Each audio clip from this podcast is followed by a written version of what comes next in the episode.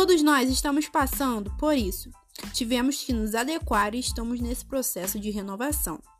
Não podemos estar fora de casa para fazer o que nós faríamos. Um exemplo: estudar, trabalhar. E é nisso que iremos falar dos estudos. Como estamos fazendo nessa quarentena com o nosso ensino?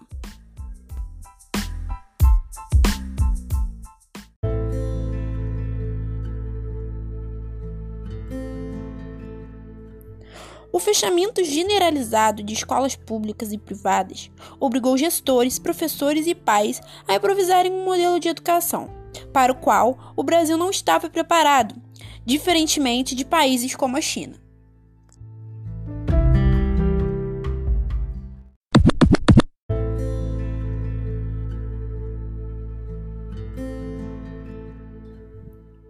Para manterem o calendário escolar em meio à pandemia do novo coronavírus, quase todas as particulares optaram por aulas improvisadas através de plataforma de videoconferência e ambientes virtuais de aprendizagem. Na rede pública, raras exceções conseguiram aderir ao movimento.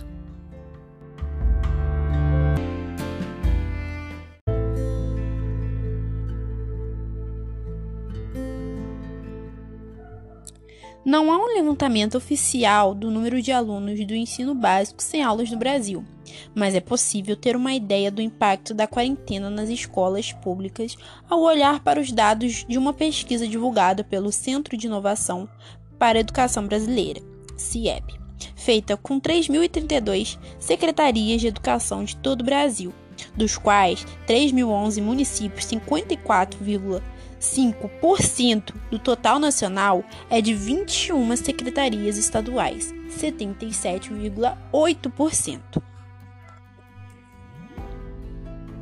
O cenário retratado pelo levantamento é desafiador.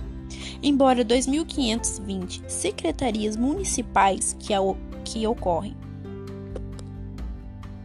84% dos respondentes tenham emitido normativas normativas específicas, determinando suspensão das aulas presenciais ou o adiamento de férias. Por exemplo, 63% ainda não orientaram sobre qual estratégia de ensino remoto deve ser adotada no período da quarentena.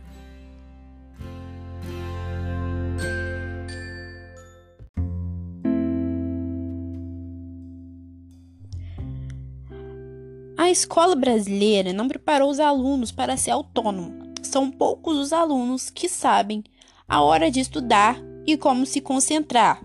Agora, esse desafio caiu no colo da família. As escolas brasileiras não preparou os alunos para serem autônomos. São poucos os alunos que sabem a hora de estudar e como se concentrar. Agora, esse desafio caiu no colo da família. O Conselho Nacional de Secretaria de Educação manifestou em nota estar preocupado com os prejuízos causados aos estudantes de baixa, baixas rendas pela suspensão das aulas em todos os países, pois nem todos os alunos têm igual acesso à internet e recursos digitais.